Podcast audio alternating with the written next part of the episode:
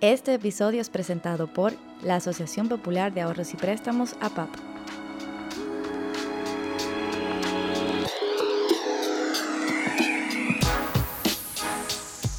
Las dos personas más importantes, los dos artistas más importantes que ha dado República Dominicana, yo tuve el honor de, trabajar con ellos. Entonces, ¿por qué me voy a sentir discriminada? Si estas dos figuras nunca me discriminaron. Johnny Ventura y Juan Luis Guerra. Que otro haga un comentario sin saber, yo eso, como me decía mi papá, esos son gente necia. No le haga caso a eso.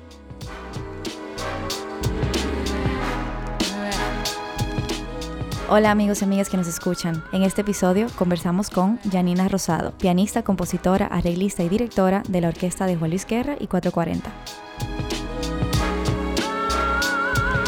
Hola, mi nombre es Janina Rosado y estás escuchando Gente Brava. Bueno, muchísimas gracias Janina por recibirnos en tu estudio en el día de hoy. Estamos muy contentos de estar aquí. La primera pregunta que quisiera hacerte, eh, leí en una entrevista recientemente que cuando ves tus Grammys y tus premios recuerdas mucho a tu papá. Y me gustaría empezar por ahí porque eh, mucha gente no sabe de dónde vienes y cómo es tu preparación musical. ¿Podrías contarnos un poquito de eso? Bueno, antes que todo, buenas tardes. Y para mí de verdad es un gusto tenerlos. Es un honor, de verdad. Yo no sabía, me sorprendieron con esto. bueno, mira, te cuento. Yo soy de un pueblo que se llama Santiago Rodríguez. Eso está después de Mao, Valverde, Esperanza, Los Quemados. Viene ese pueblecito, un pueblecito chiquito. Mi papá era el profesor de música del pueblo. Todo el mundo le decía el maestro, el maestro Rosado. Y en mi casa era innegociable. Había que aprender música. Todos, todos teníamos que ser, todos los hijos de papá, todos sabían, los nietos, los, los sobrinos, todo el mundo sabía música. Mi mamá también, hasta mi mamá tuvo que aprender música. Wow. Entonces, eh, yo siempre que me preguntan por qué yo escogí la música, yo digo que no, que yo no la escogí. La música ya estaba en mi casa cuando llegó primero que yo. Mi casa era musical, una, una casa totalmente atípica. ¿Por qué? Porque habían tres negocios. Los tres negocios menos, con menos empatía. Un salón de belleza, un cine. Wow, un cine. Sí, el cine del pueblo era de mi papá. Y atrás de la casa había una escuela de música. Entonces yo, yo tuve una, una niñez muy florida, como tú puedes ver. y tenía que aprender música. Tenía que aprender música. Entonces, eh, comencé con mi papá. A mí no me gustaba. Porque imagínate, a los seis años, ¿qué niño está pensando en, en, que tiene que estudiar música. No, no, no estaba. Me gustaba la música, pero como le gusta la música a todo el mundo. Claro. Pero no para aprenderla, no tenía eso en mi. No era mi objetivo, de verdad. Y bueno, aprendí. Mamá me, me ayudaba mucho con las lecciones de solfeo. Eh, y creo que fue como a, a reempujones, como dicen. Después empezó a gustarme la música ya con cuando tuve como 8 o 9 años. Ya empezó a gustarme, a interesarme por la música, a estudiar otro tipo de cosas. El piano me atrajo desde el principio. Yo quería estudiar violín. Mm. Mi papá no me dejó nunca. ¿Por qué? Porque él me dijo que el que yo estudiara violín iba a estudiar y me iba a quedar en mi casa, no iba no iba a tener mucha oportunidad aquí, porque no, Mm. en el país solamente tú eres violinista, trabajas en la sinfónica, ya. Claro, el piano es mucho más. El eh, piano era un poquito más, más, más amplio, claro. porque podía ser músico, mu- músico popular, podía estudiar música clásica, o podía, o, o cantar y acompañarme al piano. O sea, él veía Ujú. como que yo tenía más, más, eh, mi talento era como para el piano, así era que él lo veía. Yo no, me, me gusta el violín, todavía me gusta. Sí. Entonces, ¿qué te digo? Obligatoriamente había, había que hacer música en mi casa. Me empezó a encantar la música de 9, 10 años después. Yo era la que, la profesora asistente de mi papá en esa escuelita de música. Papá era un profesor, yo digo, no era un profesor, era como un, un tutor de, de, todo el mundo, porque si había un alumno que no iba un día o dos días a la, a la escuela, él iba y lo buscaba a su casa. ese tipo de profesor. Ese tipo de profesor. ¿Qué pasó que usted no fue hoy? Y de verdad se aprendía música muchos muchachitos, casi el pueblo entero, tomaba clases de... Ese era como el... Ahora hacen cursos de verano, ese era como el... la, escuela de música era como la, la única alternativa que había en el, en el pueblo para para mandar a los muchachos a que siguieran estudiando. Eso era la escuela de música. Papá, mi mamá no quería que yo fuera solamente músico. Mi mamá quería que yo, claro, estudiara música, pero que a la vez tuviera otra carrera, porque ella decía, tú no sabes de qué tú vas a vivir cuando tú eres una mujer. No se sabe. En este país no hay tantas oportunidades. En el tiempo que yo estudiaba, no había tantas oportunidades para una muchacha estudiante de piano. Entonces, en los veranos yo me los pasaba en Santiago, en el Centro de la Cultura, estudiando música. Yo no tuve vacaciones. Nunca.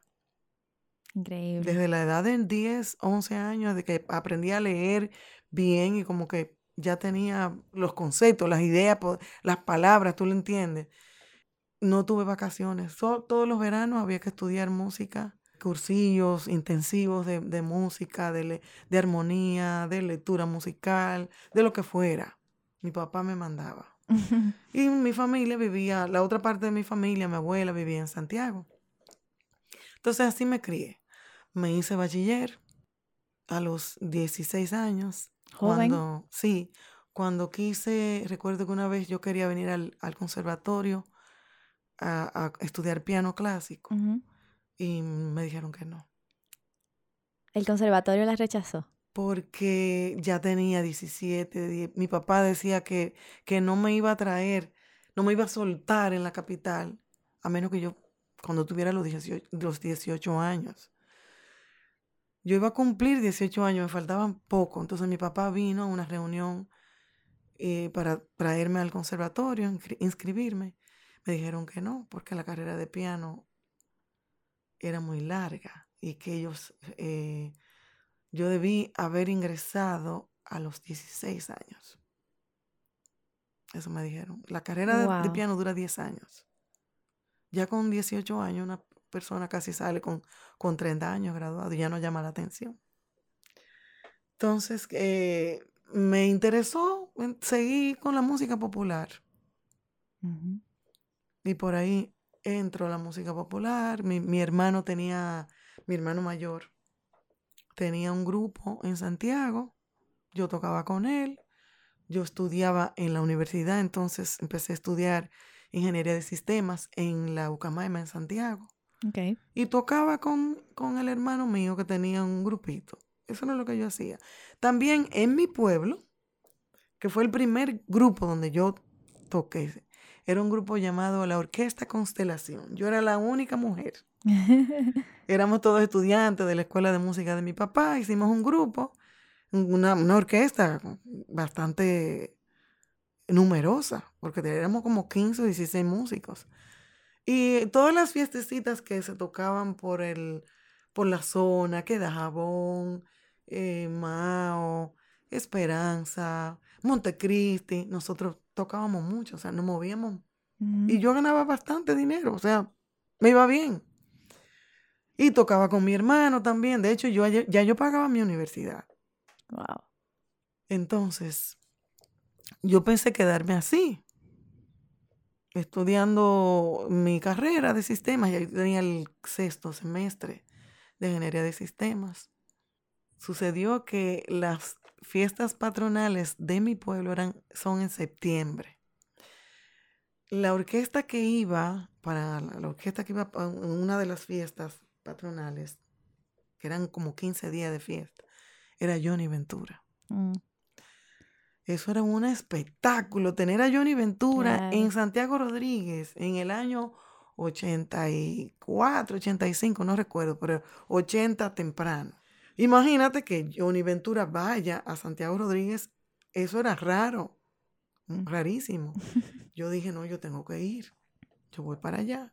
Mamá no quería que yo fuera, que no, tú no tienes con quién ir, yo no voy para allá porque mi papá y mi mamá, yo, yo soy la, la más pequeña de, de, la familia, la última. De hecho, mi, mi, hermana, la que va antes que yo, tenía 15 años cuando yo nací.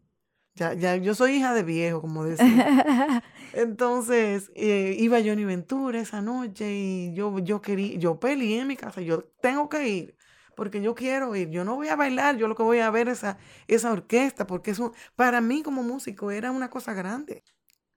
Voy para la fiesta. Yo cogí una sillita, me senté al lado del pianista toda la noche. El pianista de ese entonces del combo show de Johnny Ventura era Andresito Mejía. Me senté al lado de él a ver todo lo que él hacía en el piano. En una, él me pregunta, pero muchachita, tú no estás bailando, tú no tienes... Yo te veo a ti que tú estás sentada.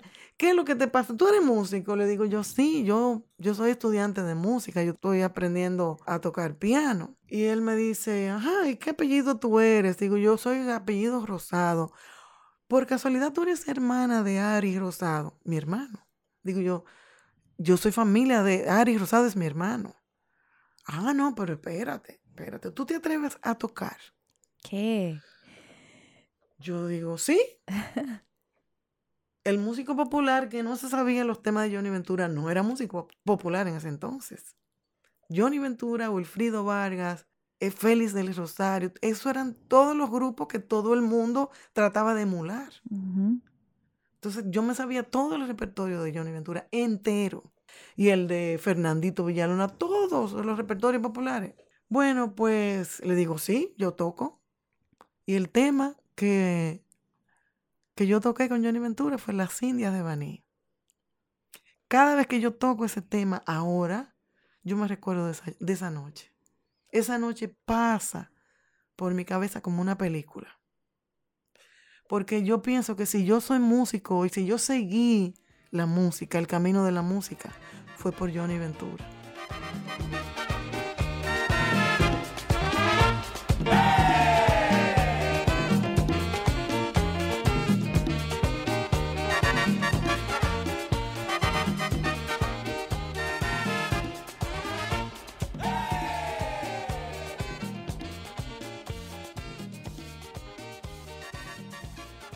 Yo toqué ahí en las Indias de Baní, me, soltaron el piano y el pueblo, ya tú sabes, el pueblo entero, ese de nosotros, ese de nosotros. la gente, todo el mundo se puso a aplaudir, porque imagínate, el pueblo entero estaba ahí. Johnny Ventura, como al, a los dos meses, se aparece en mi casa. Que quiere hablar con mis padres. Porque él, tiene un, él tenía un proyecto que, llamado Las, Las Canelas era en ese entonces, aquí hubo un auge grandísimo con los grupos femeninos, estaban las chicas del canque, Belkis Concepción, Belkis Cuevas, las chicas del país, había muchísimos grupos femeninos en ese entonces. Y él tenía un grupo llamado Las Canelas y quería que yo eh, fuera la pianista y directora de ese, de ese grupo, de ese proyecto. Y se apareció en mi casa. En mi casa hubo un consenso de tíos, los abuelos, todo el mundo, eso fue una cosa. y eso fue un evento familiar grande. Johnny Ventura en mi casa y todo el mundo opinando y preguntando. Y una de esas preguntas dice mi mamá, eh, pero ella no puede porque tendría que vivir en la capital y ella no tiene dónde vivir allá. Y Johnny Ventura le dijo, oh, ella tiene dónde vivir, en mi casa. Mi primera casa aquí en la capital fue en la casa de Johnny Ventura. Increíble. Yo era como un miembro más de, la familia, doña Fifa, su esposa, y él me trataron como más que un huésped. Yo era, yo era una persona de la familia en esa casa. Pues vine, así llegué yo aquí. Por eso yo digo que si alguien puso Dios en mi vida para que yo eligiera el camino de la música, fue a Johnny Ventura. Porque yo iba a seguir estudiando mi carrera, ya tenía el sexto semestre de, ingeniería de sistemas, yo, que, mi, mamá quería que yo terminara y que después sí yo quería ser músico, pero ese, ese diploma ya lo quería. enganchado en una pared, ella lo, ella lo quería. Y eso era lo que yo me veía haciendo. Johnny Ventura cambió el curso de mi vida. Llegué aquí a la capital, viví en su casa, fui parte de ese grupo de las canelas, viajamos muchísimo. Después yo salgo de ese grupo de las canelas, ya yo estaba acostumbrada a trabajar con hombres. Yo vengo de una orquesta de hombres, de, la orquesta Constelación, además de la orquesta de mi hermano, que eran todos hombres. Entonces, no es que las mujeres no tocaban, ¿eh? porque no quiero que se malinterprete, pero era diferente en ese entonces. Una orquesta femenina en ese entonces era más, ¿cómo, cómo decirlo sin que se oiga? Era como más decorativa. El grupo, las canelas, qué sé yo qué, y adelante con una faldita corta. Yo no era como de ese, lo mío era más, más musical. Quería irme por ahí, no quería entrar en ese mundo de, había que teñirse de rubio, de mil colores, había que ponerse una ropa aquí, con la barriga afuera, porque eso era lo que vendía. El maquillaje. sí, no, eh, no era como mi, mi, yo salgo del grupo Las Canelas, pero Johnny Ventura me dice, no, yo quiero que tú trabajes como tecladista del combo show de Johnny Ventura. Entonces yo paso a formar parte del combo show de Johnny Ventura. Ahí yo duré dos años. Ahí yo conocí al que es mi esposo, que es percusionista. Claro. Juan de la Cruz Chocolate. Ahí fue que yo lo conocí. Increíble porque cualquiera pensaría que fue en 440. No, no, ya cuando yo, yo llegué a 440 ya nosotros éramos novios. Yo me casé, entrando a 440 me casé yo. Primero entré a 440 y luego me casé. O sea que date cuenta de lo que fue Johnny Ventura. Johnny Ventura fue como el, que, la brújula, que me dijo, no, por aquí, por aquí, por aquí. No, yo no tenía planes de ser músico, de vivir de la música duré dos años con el combo show de Johnny Ventura. Recuerdo que habían en el Hotel Jaragua en ese entonces una revista musical y estaban haciendo audiciones porque necesitaban un pianista para el, teatro del Hotel Jaragua. Yo fui a audicionar y de hecho me fue muy bien en la audición porque la revista iba a durar como seis meses ensayando para, para salir. Pero se presentó la oportunidad de que en el merengue bar del Hotel Jaragua, en ese entonces, había una orquesta que necesitaba un pianista. Yo entro a formar parte de esa orquesta que se llamaba la Jazz Band. Tabito Vázquez, no sé si lo conocen, era el saxofón principal. Héctor de León, eran músicos que yo admiraba de toda la vida y con quienes yo aprendí muchísimo. Yo dije, oh, yo quiero, yo quiero entrar ahí. Me interesó más trabajar con ellos porque yo sabía que eso iba a ser para mí una escuela. Más que una revista que tú tocas todos los días. Es un show que está montado, que después que tú lo montas ya pasa igualito todas las noches. No hay como ese, pero con este grupo de todas esas estrellas que estaban ahí, yo iba a aprender muchísimo. Claro. Porque cada día teníamos que ensayos nuevos, temas nuevos y un repertorio bastante amplio, porque tanto se tocaba salsa, merengue, como se tocaban los, los jazz standards americanos. Entonces entré a formar parte de la jazz band. De nuevo, una banda de hombres. Una banda de hombres, otra vez. Y después de que estoy en esa banda, ahí empieza a formarse 440 como grupo, porque ellos primero eran el cuarteto, que cantaban shows con pistas, no tenían un grupo formal, una orquesta. Empieza a formarse la orquesta de 440. Recuerdo, creo que, si no me equivoco, que el primer viaje que hizo 440, ya como orquesta, fue a Panamá. Entonces, mi esposo, yo todavía, todavía no me había casado, fuimos parte de ese, de ese grupo que fue a tocar con Juan Luis en Panamá, sin ser todavía 440 orquesta. Y yo seguía en el Hotel Jaragua. ¿Qué pasa? El americano que era director en el Hotel Jaragua, su contrato se termina él me recomienda que yo sea la directora de las bandas del Jaragua. Gracias a Dios, me permitieron seguir como haciendo las cosas que tenía 440, aparecía algo que tenía que viajar por una o dos semanas, pues una vez apareció una gira de un mes y el, mi jefe en el Hotel Jaragua me dejaba. Tuve esa suerte de hacer las dos cosas. Después me caso, además de estar con 440 y de estar en el Hotel Jaragua, también hago grabaciones. Yo empecé a, a, grabar con Juan Luis también en estudio de grabación, para Alex Bueno, Sergio Vargas, Wilfrido Vargas, yo toqué muchísimas grabaciones. Hacía eso, ¿verdad? Mientras todo aquello iba pasando. Me caso enero del 89, enero. Todos los músicos se casan en enero. Porque era el, ¿Por qué? Porque era el único mes que, él es el único mes libre. Claro, el mes me ha caído tal vez de trabajo. Sí, no, que está comenzando el año, no hay tanta, tantos viajes ni hay tantas actividades. Después del 6 de enero, la, la, música merma un poco porque la gente tiene que recuperar los bolsillos. Claro, claro. Entonces, nosotros nos casamos en enero, un 26 de enero, porque era el único día que podíamos, día de Duarte. Yo seguí en el Jaragua haciendo grabaciones, así me mantuve durante un tiempo y trabajando también con 440, pero no era la directora de 440 en ese entonces, uh -huh. como soy ahora. Uh -huh. Juan Luis ya en el 91 decide pausar. No, todo el mundo sabe que en, un momento hubo como una, un receso uh -huh. de uno o dos años. Y en ese momento yo salí embarazada de mi primer hijo. En el 90 salí embarazada. Y nada, ya yo era como una señora de su casa, tenía mi trabajo en el Hotel Jaragua. Y ya me mantenía así. Y grabaciones, siempre grabando mucho. Eso sí. Mm, Para muchísimas orquestas locales e internacionales. Olga Tañón, recuerdo yo que de las primeras producciones de Olga Tañón eh, grabábamos casi todos los temas. Era de madrugada porque aquí no se paraba. O sea, a nosotros nos tocaba a veces grabar de 2 de la mañana a 6 de la mañana. Porque wow. el estudio, los estudios de grabación no cerraban.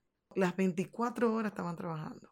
Así se grababa en esa década de los 80, casi 90. Entonces no sé si hay algo que tú quieras preguntarme de esa parte. Para yo no seguir. Muchísimas cosas.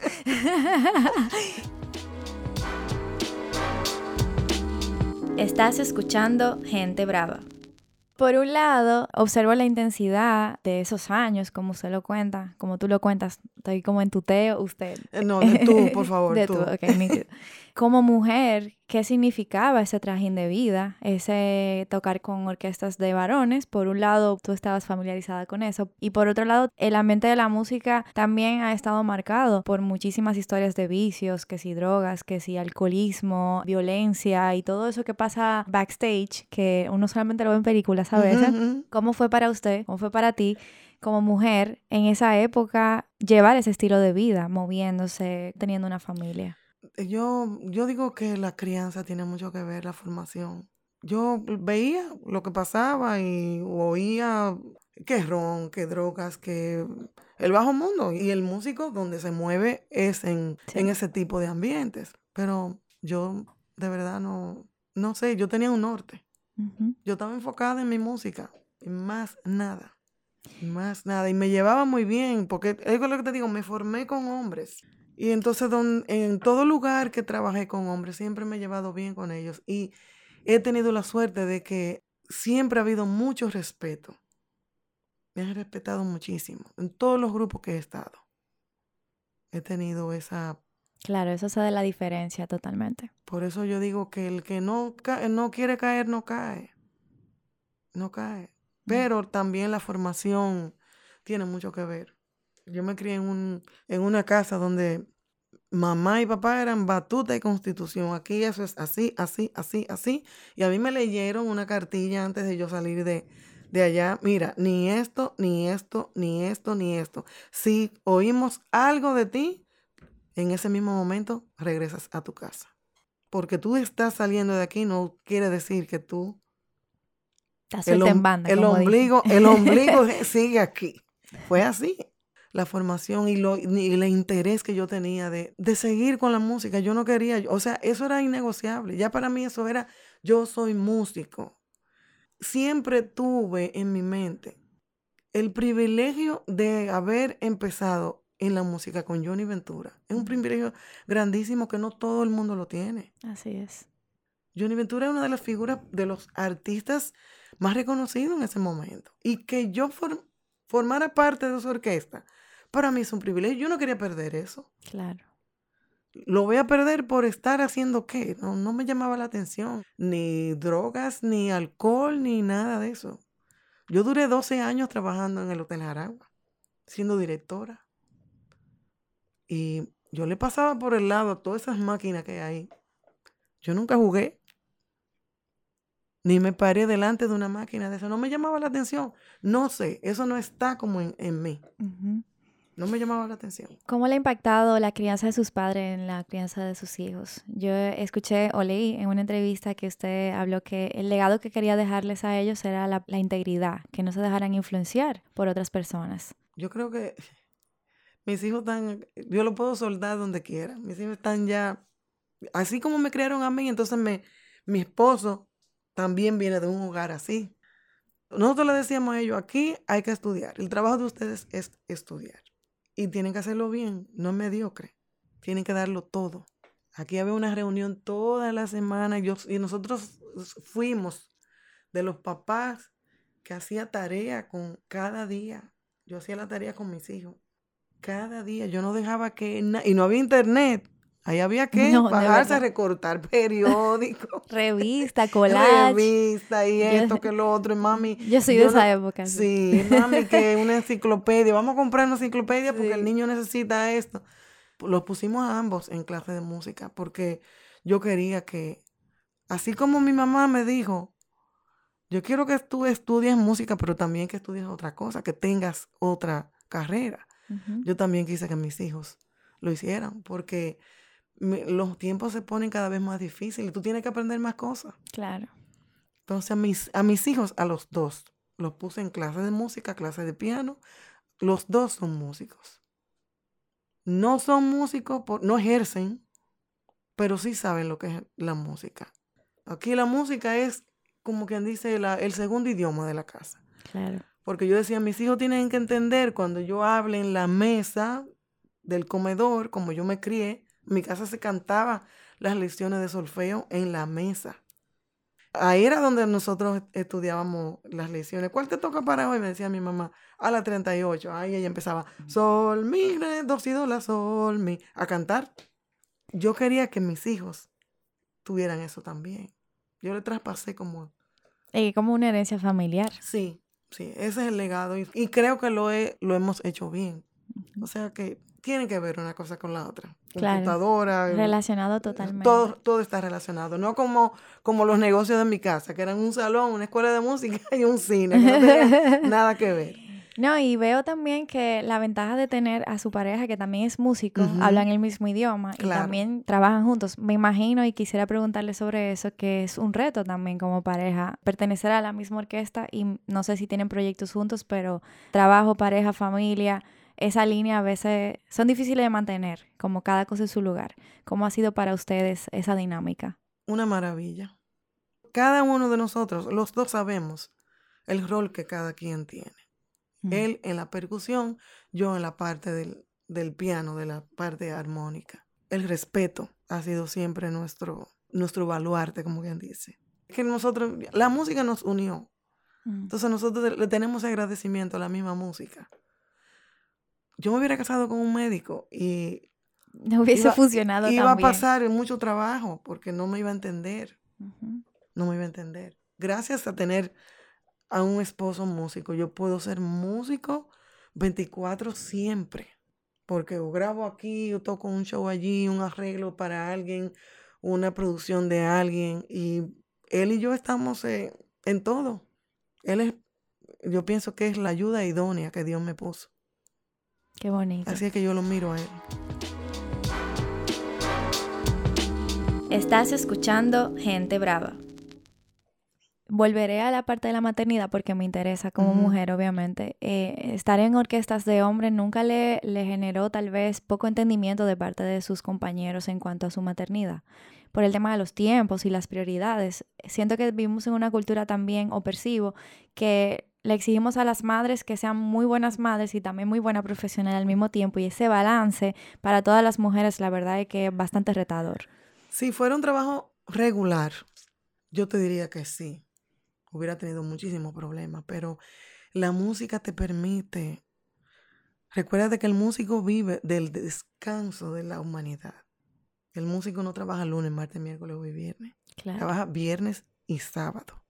Fines de semana, fin de año. Entonces yo tenía todo el tiempo para mi familia. Lunes, martes, miércoles, jueves, yo estaba aquí. Viernes a trabajar, sábado a trabajar. Y tuve también la, gracias a mi mamá que me ayudó mucho, porque cuando tenía que salir de viaje, mi mamá se quedaba aquí con ellos. Claro. Entonces yo salía de, de mi casa sabiendo que dejé todo en orden, todo bien, porque mi mamá estaba. Como directora de la orquesta de Juan Luis Guerra y 440, ha dicho que ha sido también una escuela para usted, para ti, perdón, no me acostumbro. ¿Cómo es la dinámica a nivel de proceso creativo con don Juan Luis? Él es una persona exigente, una persona que está muy metida, me imagino, que en su craft. ¿Cómo es ese proceso entre ustedes a nivel creativo? Mira, hay algo que no te dije. Yo empiezo a ser directora de 440 después que Juan Luis se retorna, después de aquella pausa, año 95, 96 por ahí. De esa parte para acá es que yo, Juan Luis delega en mí la dirección musical de 440. Trabajar con Juan Luis es una escuela. O sea, el aprendizaje es inherente en la música de, Juan Luis Guerra. ¿Por qué específicamente? Porque, mira por qué. Te pongo un ejemplo. Para que una persona salga a cantar un tema delante de un público, tres minutos de canción, tres minutos y medio que dura una canción. Detrás de, esa, de esos tres minutos, de, esa de ese personaje que está ahí cantando, tuvo que haber un compositor, un arreglista, un productor, muchos músicos, un aparataje de, logística. Todo eso pasa para que una persona llegue a estar ahí, ahí delante. Muchísimas veces esa persona canta y no tiene relación con el que hizo el arreglo, ni el mm, que produjo. o sea, tiene una relación, pero solamente comercial. Imagínate que la persona que está ahí delante de esos tres minutos es el arreglista, es el cantante, es el director, es el productor, es el músico. Cuando tú tienes que acompañar a esas cinco funciones que están en una sola persona, tienes que hacerlo lo que él diga, lo que él sabe, porque él sabe lo que quiere. Yo aprendí a acompañar un cantante trabajando con Juan Luis. Yo aprendí a a ser mejor intérprete de mi parte como pianista. Aprendí a acompañar. Eso muchísimos músicos se pasan la vida y no lo aprenden. Cada quien toca durísimo. O mm. yo toco porque yo aprendí, yo soy, yo soy el, el, matatán y aquí llegué yo. Y aquí está el papel, yo toco lo que está en el papel y el cantante que haga lo que él quiera. Con Juan Luis no pasa eso. Con Juan Luis yo aprendí a acompañar, yo aprendí a matizar. Juan Luis tiene una música que respira, pero él es que te dice dónde. Yo quiero que esto pase aquí, aquí entra la voz, aquí la música tiene que matizar, él no puede ser tan libre. Entonces, todo ese tipo de cosas yo lo aprendí en 440.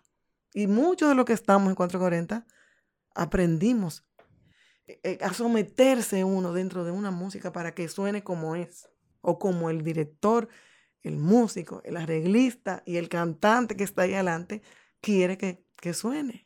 Tú oyes un arreglo primero en tu cabeza. Cuando tú quieres sacarlo de ahí es difícil sacarlo. Y que otro te entienda es todavía peor. Esa es la parte que yo he aprendido con Juan Luis. Aprender a escuchar eso que él está oyendo, que quiere traerlo para darlo a conocer. ¿Cuál eh, ha sido un momento así muy relevante en estos años trabajando con Juan Luis y con la banda que usted recuerde? ¿O un tema que le llene de alegría o de emoción o de cualquier emoción que quieras resaltar tocando con ellos? Mira, cuando él fue persona del año, 2006, si no me equivoco, 2006 fue la Academia Latina de Grabación, eh, fue, él fue la persona del año, de ese año. a Jolín le tocó eh, dar las gracias y recuerdo unas palabras que él dijo. De, de ahí en adelante yo dije, yo tengo que, yo tengo que seguir mejorando porque yo no me puedo quedar, yo no me puedo quedar atrás. Yo tengo que dar más de mí. Ahí fue que yo entendí que yo tenía que seguir preparándome la música para seguir trabajando con Juan Luis. Porque él le dijo a toda esa audiencia que yo era su mano derecha en la música. Me presentó como su mano derecha. Y eso para mí fue grandioso porque en, un, en una industria que ha estado dominada por hombres, que un artista, podemos decir el, uno de los artistas más reconocidos en América Latina, diga delante de todo el mundo que yo soy su mano derecha en la música, para mí eso fue grandísimo. Y lo agradezco y desde ese momento yo dije, él cree que me está levantando, pero yo ahora mismo me siento como un ratón aquí, porque yo creo que yo no merezco tanto. Porque yo simplemente he venido a tocar piano. O sea, el tributo era él y yo he salido como, ¿tú entiendes? Para mí eso fue, yo no dormí esa noche, porque yo dije, yo tengo que ser más responsable con mi trabajo. Porque si él me ve así, yo no me estoy sintiendo en esa misma estatura. Yo tengo que seguirme preparando. Ahora mismo, o, en mi tiempo, no había tanta, no había mujeres productoras, eh, pianistas, dirigiendo orquesta, no. Entonces eso te da como cierto, eh, no hay más nadie, y, ¿por qué yo? ¿Tú entiendes? Había gente que me decía, ah, pero ella está con Oli porque ella es la esposa de, de chocolate tú tienes que oír muchas cosas. Para que tú veas. Yo he oído cosas que me han dicho, ¿y qué busca esta en una tarima en vez de estar en su casa fregando? Pero ah, yo nunca me he sentido mal, al contrario. Tú sabes las veces que a mí me han dicho, ella toca como un hombre. Digo yo, no, yo no toco como ningún hombre, yo toco como, como yo, yo no quiero tocar como nadie. Claro, claro. Como nadie. ¿Qué hace falta para que esas pequeñas discriminaciones, porque lo son, son comentarios discriminatorios, no sigan pasando en nuevas generaciones de mujeres pianistas, compositoras, artistas. Yo pienso que hace falta más... Eh, mira, las mujeres somos mayor número de población. Estudiamos más. No lo digo yo, las estadísticas están ahí. Las mujeres estudian más que los hombres. Tú vas a cualquier empresa y tú encuentras que el 70% son mujeres. En cualquier tipo de negocio. Claro, está dirigida por un hombre. Claro, en posiciones inferiores, pero estamos ahí. O están ahí. La mayoría son mujeres. En la industria de la música pasa lo mismo. Hay muchas mujeres trabajando. Yo digo que muchas se han quedado rezagadas. Hay discriminación, no te lo voy a negar, sí, la hay. Yo no le he hecho caso. Yo siempre he dicho, pero las dos personas más importantes, los dos artistas más importantes que ha dado República Dominicana, yo tuve el honor de, trabajar con ellos. Entonces, ¿por qué me voy a sentir discriminada? Si estas dos figuras nunca me discriminaron, Johnny Ventura y Juan Luis Guerra. Entonces, ¿por no me voy a sentir discriminada nunca. Que otro haga un comentario sin saber, yo eso, como me decía mi papá, esos son gente necia. No le haga caso a eso. Sí te digo que me gustaría ver más muchachas en el ámbito de la música, que no sean todas cantantes. las mujeres, no sé qué le pasa, principalmente a, a, las dominicanas, le tienen como miedo estudiar música. No sé por qué no estudian música, quieren hacerse arreglistas musicales, trabajar en la producción musical. Claro. ¿Por qué solamente el canto? Yo veo, todas quieren cantar, todas quieren ponerse la minifalda para... Entonces por eso siempre nos ven como la figura, lo atractivo nada más. Claro, porque se sigue repitiendo se ese sigue repitiendo. Entonces eso también la, la, pandemia, eso lo ha puesto que ya llega un momento que tú ves tanta gente cantando, haciendo lo mismo en las redes, que no te llama la atención. Entonces, el no estudiar, no prepararse, hace que tu música también se quede estática. Lo mismo, lo mismo, lo mismo, lo mismo. Te repites, te repites. ¿Qué opinión tienes sobre la música urbana y el uso de la tecnología que ha permitido también que se expanda y que tenga un alcance mayor en el mundo entero? Básicamente, ¿Qué ha pasado entonces con nosotros en República Dominicana que este género de música urbana ha tomado tanta relevancia por el uso de la tecnología, tal vez un poquito más fácil de hacer que tal vez, ¿verdad?, otro tipo de género. Es por eso que es más fácil de hacer, es más accesible para... Yo digo que la tecnología ha ayudado mucho, pero también es un arma de doble filo. O sea, no me la voy a dar de que de que yo soy musicóloga ni nada de eso, ni me quiero dar, no soy la última Coca-Cola ni nada. Pero uno que ha estudiado y se ha pasado tiempo y vive indagando y todavía tú me ves, dicho sea de paso, yo me gradué en el 2020, a mí la pandemia no me paró. Sí, eso te iba a decir, que también es licenciada en música ya. Yo, claro, porque yo dije, no, yo, yo tengo que seguir hacia adelante, yo quiero estudiar y yo estudié música, yo dije, yo tengo que hacerme licenciada en música, yo quiero terminar mi carrera. Yo le debo a la música eso. Insisto en que la gente estudie. Y algunos me dirán, pero ¿y por qué que tú molesta tanto? No me estudien, porque es que cuando uno estudia, tú organizas tus conceptos. La academia tiene, olvídate, cuando tú te juntas con ese grupo de músicos a estudiar enfocado en un mismo norte, tú sales de ahí y tú dices, wow, mira, esto me sirvió para algo yo aprendí muchísimo. A nivel de referencias musicales, me gustaría saber en tu crecimiento, en tu carrera, en tu trayectoria, quiénes han sido esas referencias musicales que has escuchado y te han inspirado eh, y cuáles estás escuchando en, el, en este momento. Siempre, siempre. Bill Evans. En, en la parte popular, yo siempre escuchaba, desde niña, escuchaba a Papo Luca tocando piano todas las producciones de, las, de la Sonora Ponceña, yo las escuchaba, las escuchaba en mi casa y, me, y el piano me detenía porque yo decía, yo tengo que aprender a tumbar como ese señor. En este momento, ¿cómo es un día a día para ti? Mi vida siempre empieza con música, yo me acuesto con música. Digo, no oigo música. A veces vienen ideas melódicas y las copio en un papelito. Eso lo aprendí en la universidad con un profesor que tuvimos que me dijo, me dijo eso. Cada vez que tengas una idea, cópiala. Vas a reunir 100, 120, 200, las que sean. Cuando tú tengas un arreglo que hacer, que alguien te pida un arreglo, que siempre los arreglos son para mañana o para ayer. Siempre con un huye, huye. Tú vas a tener ideas ahí para hacer 20 arreglos. He tenido días que cuando me han pedido un arreglo, he tomado cualquier idea de esa y ha sido la introducción perfecta para el tema. Porque déjame decirte que lo que más brega da es la introducción de un tema. ¿Cómo tú comienzas un tema? Es como empezar un libro. ¿Tú no sabes? No. ¿Cómo tú comienzas?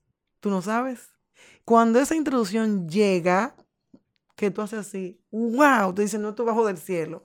Ya el tema sale tú expandes esa idea, tú amplías esa idea y ya tienes tu arreglo. Pero la introducción es lo que más brega a mí personalmente me da. Tú mencionas, eh, wow, cayó del cielo. ¿Tú crees que hay una conexión espiritual con la música, las ideas, la inspiración? Definitivamente. Es más, estoy segura. Porque déjame decirte algo, el oficio de músico es el único oficio eterno, si tú te pones a ver, con promesa de eternidad. Nosotros estamos diseñados para alabar. ¿Y cómo se alaba? Con música.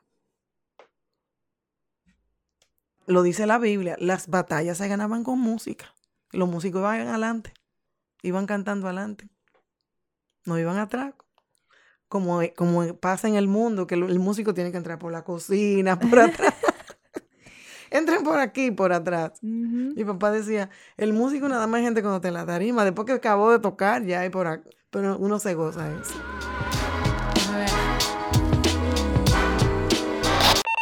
En APAP se crean soluciones ágiles mediante servicios financieros sostenibles y gente apasionada, que hace de la entidad uno de los mejores lugares para trabajar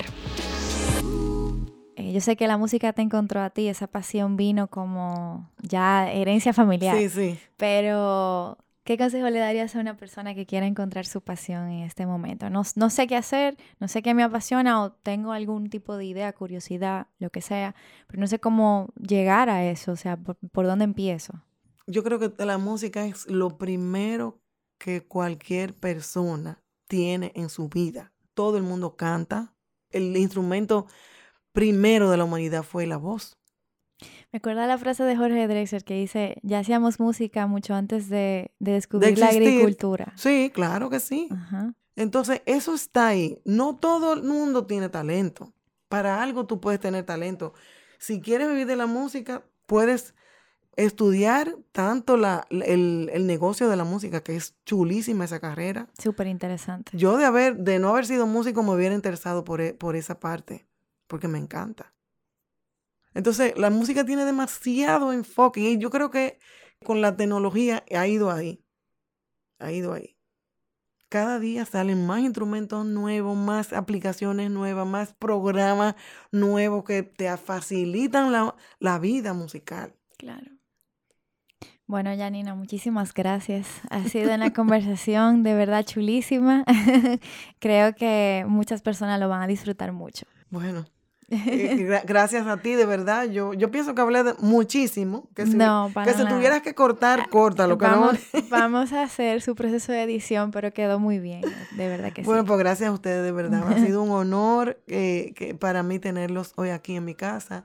Gracias. Eh, de hecho, todavía vuelvo y te digo que me sorprende que donde haya habido tanta gente famosa, que ustedes hayan venido donde mí, que a lo mejor no tengo tanto que que compartir solamente una, una vida en la música, en el merengue. Yo creo que con este episodio va a quedar comprobado por qué estamos aquí hoy. Bueno, pues muchas gracias. gracias.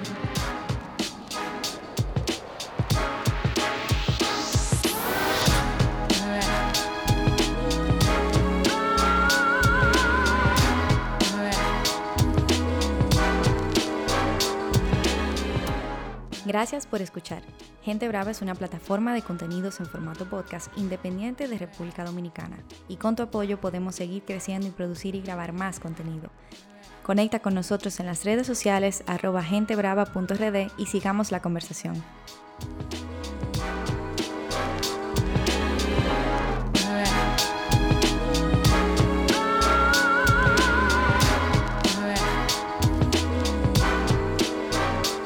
Yo soy Laura Castellanos y estás escuchando Gente Brava.